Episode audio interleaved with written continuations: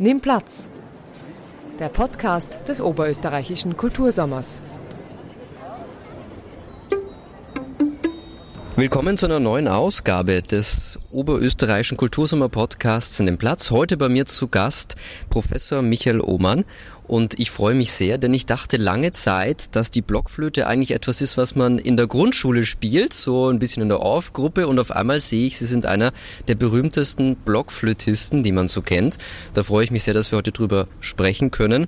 Sie haben mit 26 Jahren Ihre Professur angetreten. Ähm, mit 26 Jahren Professor zu werden, fehlt einem da ein Stück irgendwie von der späteren Jugend oder wie kommt man auf einmal dazu, mit 26 Professor zu werden? Naja, das ist zunächst natürlich auch ein bisschen ein glücklicher Umstand gewesen. Ich hatte gerade äh, meine Ausbildung abgeschlossen und äh, in dieser Zeit wurde eine Stelle am damaligen Bruckner Konservatorium, wie es ja damals noch geheißen hat, frei. Es ging ein Lehrer in Pension und ich habe mich damals äh, beworben und diese Stelle bekommen, war natürlich ganz frisch gebacken äh, von der Hochschule von Amsterdam, wo ich studiert habe. Zuerst habe ich selber am Konservatorium meine Ausbildung genossen und bin dann nach der Matura am Linzer Musikgymnasium nach Amsterdam gegangen, an das dortige Konservatorium, habe dort studiert und dann wurde eben diese Stelle frei und das hat gut geklappt und äh, es gab natürlich am Anfang ein wenig Verwirrung, weil ich doch relativ jung war und äh, ja, manche Schulwarte mich dann oft aus einem Zimmer vertreiben wollten, äh, weil sie gemeint hätten, zum Üben äh, gäbe es hier keine Zeit und so, bis sie dann draufkamen, äh, dass ich vielleicht doch von der anderen Seite eben wäre, von der unterrichtenden Seite.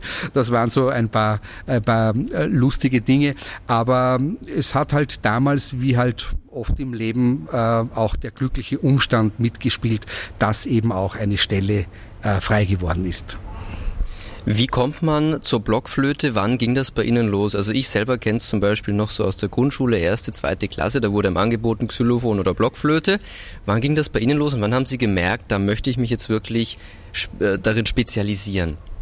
Also die Blockflöte ist ja nach wie vor, genau wie Sie es richtig beschrieben haben, ein sehr beliebtes Anfangsinstrument, ein Kinderinstrument. Also viele Erwachsene wurden eben damals äh, gefragt, eben äh, Blockflöte zu spielen und nach einigen Jahren äh, hat man es wieder zur Seite gelegt. Es ist natürlich ein Instrument, was eigentlich, wenn man es genau nimmt, für den Anfang insofern nur geeignet ist, da es ein sehr billig äh, zu erstehendes Instrument ist, aber man braucht äh, für dieses Blasinstrument doch eine sehr ähm, konstante Luftzufuhr und eine gewisse Motorik der Finger. Das heißt, das Ganze ist doch eine relativ differenzierte und diffizile Angelegenheit. Und ich bin damals zu dem Instrument gekommen ähm, durch die Bruckner-Schwestern in Linz. Das war eine, ein, ein, ein Klosterkindergarten und eine Klosterschule, die eben auch Blockflöte angeboten haben. Und ich tat mich am Anfang gar nicht so leicht, äh, musste immer auf der Flötenlehrerin deren Finger schauen, um zu sehen, äh, äh, wie es funktioniert. Notennamen äh, konnte ich am Anfang gar nicht so recht lernen, wollte auch nicht recht, habe vieles über das Hören auch gemacht, aber blieb dann beim Instrument, weil anscheinend das doch ähm, mir sehr gefallen hat. Äh, ich glaube, es war vor allem auch die Einfachheit des Instrumentes. Ein Stück Holz mit acht Grifflöchern und eine kleine Kernspaltöffnung, wo man seine Luft durchschickt. Das hat mich schon immer sehr fasziniert. Wenn man an Klarinette, Oboe denkt oder so, die haben immer, also gibt es natürlich das Klappensystem und, und, und, und Blockflöte ist so etwas sehr was Pures eigentlich. Und ich denke, dass das mich äh, auch heute noch letzten Endes fesselt, diese scheinbare Einfachheit des Instrumentes. Aber so der Sprung Richtung ähm, Metallblasinstrument, also Trompete, der kam nicht, der war nicht so interessant? Na, das kam nicht. Es war eher so, dass mein Musikprofessor später gemeint hätte, ich sollte doch Kontrabass lernen und ich habe dann auch ein zweites Instrument begonnen und zwar die Viola da Gamba, ein, ein Cello-ähnliches äh, Bassinstrument, das ich einige Jahre gelernt habe. Aber irgendwie war es immer dieser Flötenklang. Man muss sich ja vorstellen, dass die Blockflöte, die man äh, so im Grundschulunterricht kennt, ja eigentlich die Sopranblockflöte ist mit einem sehr hellen, durchdringenden Klang. Aber die Blockflöte wurde ja in verschiedenen Größen auch gebaut. Das heißt, wenn man eine Alt- oder Tenorblockflöte spielt, dann kommt das äh, der menschlichen Stimme doch relativ nahe und hat auch angenehme Frequenzen. Also irgendwie bin ich doch bei dem Instrument geblieben aufgrund der Einfachheit und natürlich wahrscheinlich schon auch aufgrund einer gewissen Begabung. Sie müssen sich vorstellen, jeden Ton, jeder Ton wird mit einer Zungenspitze quasi angesprochen, anartikuliert und der Finger muss zur richtigen Zeit auf das Loch. Das heißt, es gibt immer einen, eine gute Verbindung zwischen Zunge und Finger, die sehr gut koordiniert werden muss und da dürfte ich anscheinend äh, ja vielleicht so etwas, wie man, wenn man, wie man Begabung äh, so etwas nennt, wahrscheinlich schon gehabt haben. Wie war das dann in der Jugendzeit, wenn Sie am Lagerfeuer saßen? Haben Sie dann auch die Blockflöte ab und zu mal gespielt oder war das nicht so ähm, der Usus dann quasi? Ja, da war natürlich dann schon, genau, gerade wenn Sie Lagerfeuer ansprechen, natürlich die Gitarre das Hauptinstrument, aber man konnte dann schon auch Melodien spielen und, und irgendwo war einerseits die Akzeptanz sehr stark da, weil das Instrument wirklich jeder kannte und, und es eine, eine, einen hohen Bekanntheitsgrad hatte. Also selbst wenn Sie auf der Straße jemanden beliebigen fragen würden, wissen Sie, was eine Blockflöte ist, wird wahrscheinlich jeder sagen, ja, das ist so und so. Also es ist eine gewisse Kenntnis da. Auf der anderen Seite war es immer verwunderlich, dass man als Jugendlicher, als Erwachsener und das professionell dann spielen konnte. Das war natürlich immer äh, ein bisschen verwunderlich, aber wie ich angefangen habe mit den ersten Konzerten, äh, waren die Leute doch sehr beeindruckt und das äh, ja, ist eigentlich bis heute geblieben. Wann ging es denn los mit den ersten Konzerten und welche Musikrichtungen haben Sie von Anfang an fasziniert? Wo war da so Ihr Zugang von der Blockflöte her? Also ich bin ins Linzer Musikgymnasium dann eingetreten, wie ich so 14, 15 Jahre alt war. Und äh, ich habe dann in der Linzer Martinskirche am Römerberg oben, das ist eine der ältesten Kirchen Österreichs, äh, habe ich dort angefangen, Konzerte zu spielen mit einem, äh, mit einem Freund von mir, der Organist war. Es steht ja heute auch noch immer eine kleine Orgel in dieser Kirche. Und da haben wir angefangen, Konzerte zu spielen. Ich kann mich noch erinnern, meine Großmutter saß an der Kassa und äh, die hat dann immer die Abrechnung gemacht.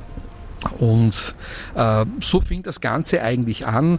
Und auch im Musikgymnasium wurde ich sehr gefördert von meinem äh, Lehrer und Mentor Professor Baldwin Sulzer. Wir haben auch viel Chor gesungen und es war ein ein Musikzweig, ein Gymnasialzweig, der also sehr stark mit Musik äh, zu tun hatte. Man spricht ja eben vom Musikgymnasium in Linz. Äh, damals hat es das nur in technischen Berufen in der HTL gegeben, aber das Musikgymnasium war ein, ein erster Zweig. Und da bin ich eben dann auch geblieben und vor allem das Zeitalter des Barock hat mich sehr fasziniert. Was ist das Besondere für Sie am Barockzeitalter?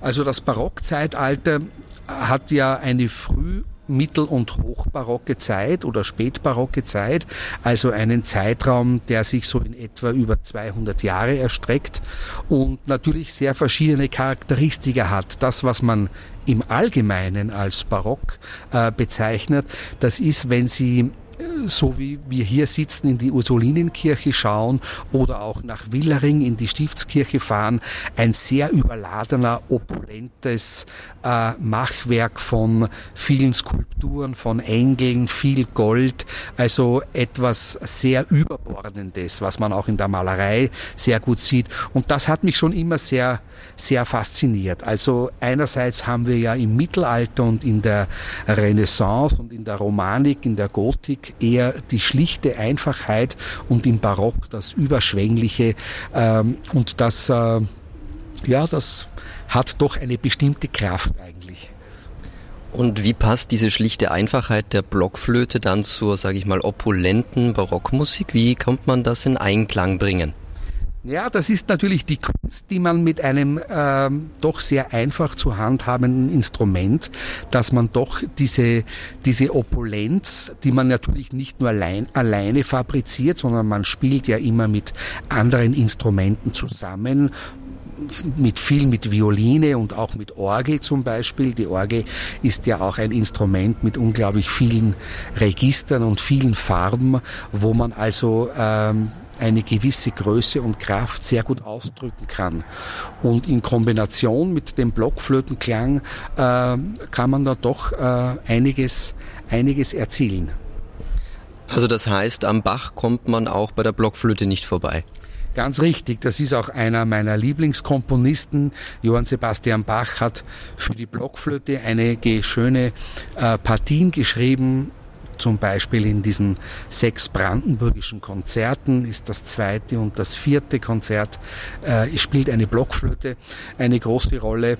Und auch in seinen vielen Kantaten hat Bach immer wieder die Blockflöte eingesetzt, auch ganz speziell mit einem speziellen Ausdrucksmittel, eher pastorale Szenen und eher eine gewisse amoröse und Liebhaftigkeit, äh, die dem Blockflötenklang äh, auch sehr eigen ist. Wenn wir jetzt mal kurz in die Gegenwart schauen, musikalisch, wie fügt sich die Blockflöte in gegenwärtiger Musik, vielleicht sogar in Popmusik, wie findet sich die wieder, wenn man das so mal heutzutage aus heutiger Sicht beschreiben würde?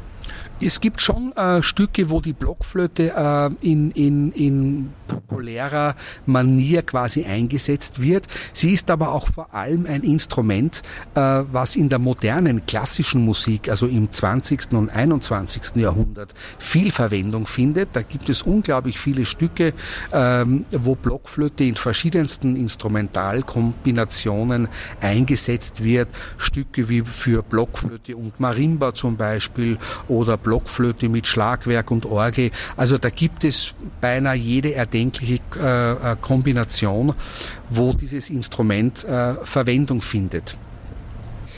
Wir sitzen ja hier schon im Garten der Ursulinenkirche, deswegen hört man auch ab und zu ein bisschen hier die Straßenbahn vorbei mhm. donnern.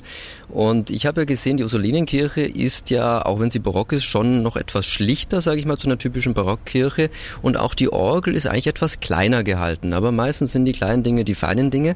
Wie nehmen Sie die Orgel der Ursulinenkirche wahr? Was ist das Besondere an dieser Orgel?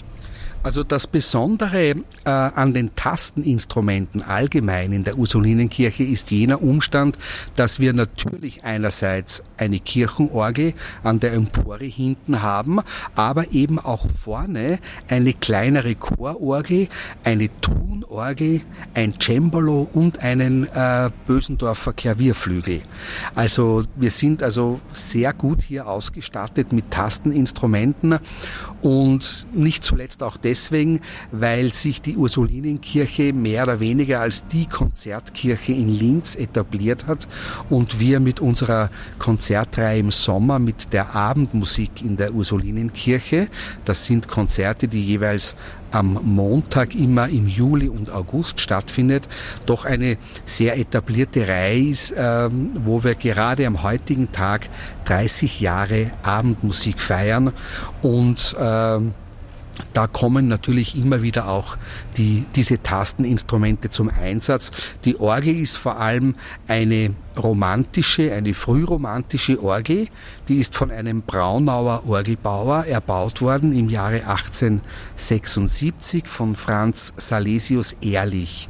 Ein Orgelbauer, der also ein zweimanualiges Instrument mit 18 Registern gebaut hat und vorne steht eben eine kleinere Chororgel und eine Trunorgel und wie gesagt auch noch ein italienisches Cembalo von Martin Büringer, ein Cembalo-Bauer aus dem Mühlviertel aus Haslach, der schon 1991 das Instrument gebaut hat. Und diese Instrumente kommen auch immer wieder im Gottesdienst zum Einsatz. Sonntag am Abend gibt es ja jeweils eine Messe auch hier in der Ursulinenkirche und die wird auch immer wieder musikalisch gestaltet.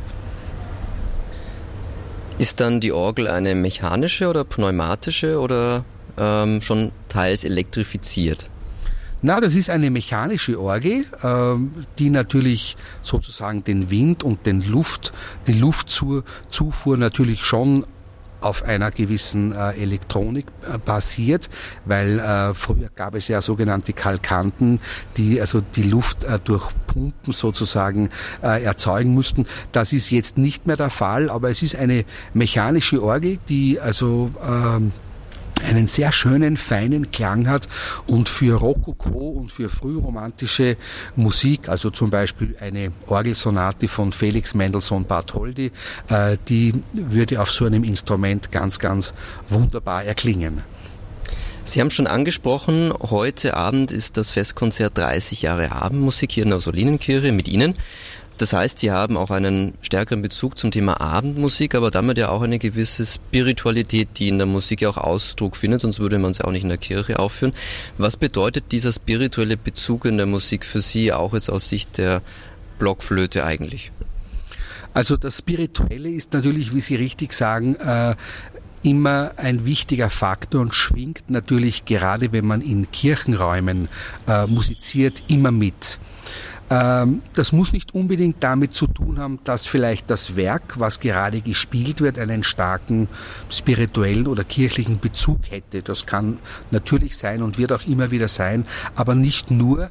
Ähm, aber es ist eher die, die Klangwelt, die sich in so einem opulenten Kirchenraum entwickelt, hat was äh, sehr was, äh, ja, was Spirituelles und solche Kirchen sind natürlich auch immer Orte der Kraft und der Kraftsammlung.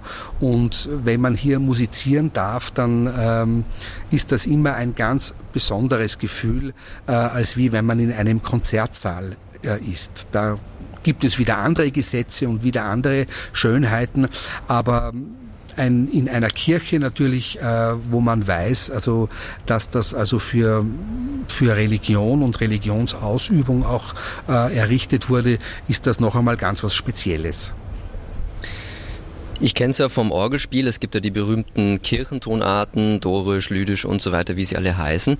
Kann man die auch mit der Blockflöte ganz normal bedienen? Und ist das auch etwas, was Sie jetzt in der Abendmusik, in den Stücken, die Sie spielen, Bach, Händel, äh, wiederfinden? Oder merkt man da schon eher den Übergang zu Dur und Moll? Ja, also das hängt natürlich immer vom Repertoire ab. Wenn Sie, wenn Sie Musik, äh, ich sag mal vor 1600 äh, musizieren, dann ähm, wie Sie schon richtig gesagt haben, kommen natürlich die Kirchentonarten äh, immer wieder zum Tragen und zum, zum Einsatz und die kann man natürlich auf einer Blockflöte ganz wunderbar auch darstellen, auch mit den Instrumenten, äh, die wir hier zur Verfügung haben. Und äh, desto später man in die Musikgeschichte geht, also wenn wir Johann Sebastian Bach oder auch noch spätere Musik spielen, ähm, dann natürlich hat sich das Dur-Moll-System schon viel, viel stärker äh, entwickelt und man spricht eben tatsächlich von, von Durskalen und von Mollskalen. Und das äh, Kirchentonale ist eher einer Zeit, die vielleicht so von 1550 bis äh, 1650 vorgeherrscht hat. Was ist Ihnen persönlich lieber? Sind Sie ein Verfechter der Kirchentonarten oder Dur-Moll? Naja, das kann man schwer sagen. Es gibt natürlich äh, immer wieder, ähm, jede, jede Tonart gibt bestimmte Emotionen auch frei. Und wenn eine Kirchentonart in einem Stück aus jener Zeit, wo es eben kirchentonal gemeint ist, dann ist das in sich was sehr was Schönes. Es hat vielleicht ein bisschen was Archaisches und auch ein, ein ja, ein bisschen was, äh, vielleicht ein bisschen was Fremdartiges, weil wir mit diesem Dur- und Moll-System eben aufgewachsen sind. Das erkennt man schneller und da fühlt man sich natürlich sofort ein wenig wohler. Aber es hat natürlich schon seine Reize, diese, diese alten äh, Tonarten äh, zu spielen. Jetzt haben wir sehr viel über sozusagen die Tiefen der Musik gesprochen und die Musik begleitet sie ja auch schon ein ganzes Leben lang. Deswegen haben Sie zum Beispiel ja auch die Austrian Baroque Company gegründet. Was genau ist das und wie kam es zur Gründung? Was war da Ihr Herzenswunsch dabei? Also als Blockflötist habe ich früher bei verschiedenen Ensembles ähm, mitgewirkt. Äh, Ähm, das waren österreichische Ensembles, die hauptsächlich Barockmusik musiziert haben. Und irgendwann kam auch der Wunsch, ein eigenes Ensemble zu haben. Und so kam es auch zur Gründung der Austrian Baroque Company, in dem vor allem mein Bruder Daniel die Barockgitarre spielt und meine Frau Martina äh, Orgel und Cembalo. Und um diesen inneren Familienkern sozusagen haben wir dann im Laufe der Anfangsjahre Freunde versammelt, die mit uns musiziert haben. Und so ist das Ensemble von ursprünglich drei, vier Personen ähm, auch bis zu zwölf, 15 Personen angewachsen. Und zum Einsatz kommt dann die Größe der Gruppe äh, jeweils dann, was der Veranstalter für finanzielle Mittel zur Verfügung stellt, wie groß auch die, äh, die Location sozusagen ist. Äh, das heißt, wir spielen eben von intimster kleiner Kammermusik bis zu großen Konzerten, wo tausend Leute auch zuhören, äh, Musik aus den verschiedenen äh, Epochen. Und damit touren Sie durch die ganze Welt mit dieser Austrian Baroque Company? Im Wesentlichen schon, ja. Es sind natürlich sehr viele Konzerte auch in Oberösterreich oder im deutschsprachigen Raum, aber wir waren auch schon in Übersee und äh, es hängt natürlich immer davon ab, äh, Angebot und Nachfrage. Momentan sind wir natürlich wieder daran, äh, vieles wieder ein bisschen aufzubauen, denn die Pandemie hat ja, wie Sie wissen, äh, viele Künstler eine Zeit lang äh, beinahe lahmgelegt und jetzt freuen wir uns insbesondere wieder, dass wir Konzerte spielen können, so eben auch heute am Abend mit unserem Festkonzert von der Ursulinenkirche Linz. Ich habe eine schöne CD von Ihnen, nämlich London Calling. Und äh, da sind verschiedene Stücke drauf und wir hatten vorher im Vorgespräch ja besprochen, ähm, dass Sie vielleicht eines der Stücke vorstellen und wir auch im Podcast kurz anspielen können. Welches wäre das? Also das wäre äh, zunächst einmal zur CD im Allgemeinen. Das sind also ist Musik im Wesentlichen aus England, aber auch von italienischen Komponisten, die in England ihre ihre Triumphe sozusagen gefeiert haben, so wie ein Georg Friedrich Händel, der natürlich als deutscher Komponist bekannt ist, aber er hat seine großen Operntriumphe eigentlich in London gefeiert, genauso wie Nicola Matthäus, ein ein unglaublich großer Geigenvirtuose aus Neapel, der aber in London viel gewirkt hat. Und ich denke, dass es jene Stücke sind von Nicola Matthäus. Da gibt es ein Stück, das nennt sich äh, äh, Ground After the Scotch Humor. Also da wird ein bisschen schottischer Humor, vielleicht auch schon ein bisschen leicht äh, angetrunken in einer Kneipe, wenn man sich das so vorstellen kann. Äh, kaltes Wetter, regnerisch in Schottland und äh, man spielt dann dort dort äh, sozusagen auf. Das sind also schon sehr lustige und bekannte Nummern. Also das äh, könnte man direkt so als ein Lieblingsstück auch bezeichnen von mir. Dann spielen wir jetzt einen kleinen Ausschnitt aus dem Stück.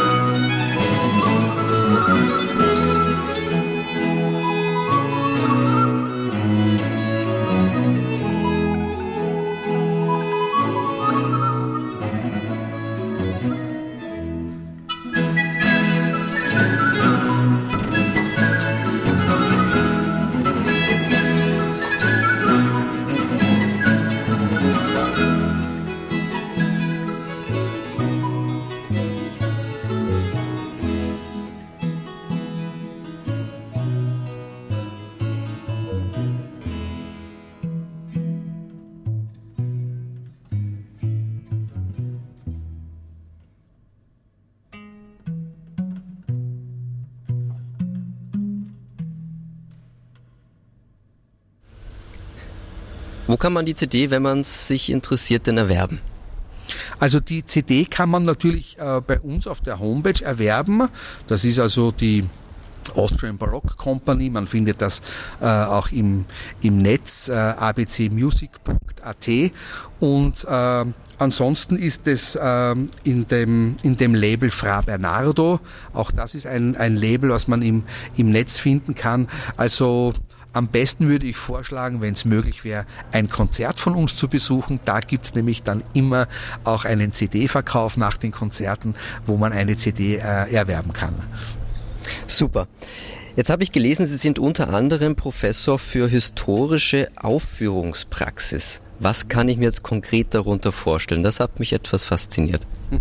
Also jede Musikepoche hat ihre eigenen, ähm, sag mal, Gesetze und Regeln, auch so wie in der Malerei, wenn Sie, wenn Sie ähm, einen barocken Maler hernehmen oder eben einen zeitgenössischen Maler, dann sehen Sie einfach bestimmte Maltechniken, bestimmte Strukturen, äh, die der jeweiligen Epoche eigen sind. Und so ist es auch mit historisch erklingender Musik, also Musik, die äh, vor 100, 200, 3, 4, 500 Jahren erklungen ist. Äh, da gibt es natürlich, Sie haben es schon angesprochen, mit Kirchentonarten zum Beispiel, da gibt es ein unglaublich reiches Feld an Differenzierungen und diese Kenntnis äh, ähm, für diese Vermittlung dieser Kenntnisse äh, bin ich unter anderem eben auch zuständig an der Bruckner Universität, dass wenn sich Studenten mit einem Instrument, zum Beispiel aus der Barockzeit, intensiv auseinandersetzen möchten, dann gibt es einfach doch verschiedene Regeln und, und verschiedene äh, Dinge, die man beachten muss, um die Musik möglichst lebendig äh, und vielleicht auch so darzustellen, wie es vielleicht der Komponist damals gemeint hat. Wagen wir noch einen Blick in die Zukunft, die Unbekannte. Was sind Ihre Ziele? Haben Sie noch Pläne mit entweder der Austrian Baroque Company als Blockflötist? Wollen Sie mal für Hans Zimmer spielen? Was haben Sie noch so vor? Also natürlich gilt mein Interesse immer sehr stark meinem eigenen Ensemble der Austrian Baroque Company, dass man neue Programme entwirft, dass man äh, versucht mit neuen Musikern oder auch eben mit Sängern oder Sängerinnen zusammenarbeitet und dadurch das Repertoire auch immer wieder erweitert. Und eine wesentliche Aufgabe ist auch meine pädagogische Tätigkeit an der Bruckner Universität in Linz, äh, die ein sehr äh, gutes Profil äh, momentan auch hat, finde ich, und wo es viele Dinge auch gibt, die man dort doch bewegen kann und die man initiieren kann. Und vor allem auch das Arbeiten mit jungen Studenten ist natürlich immer eine große Herausforderung und bereitet mir auch eine große Freude immer wieder.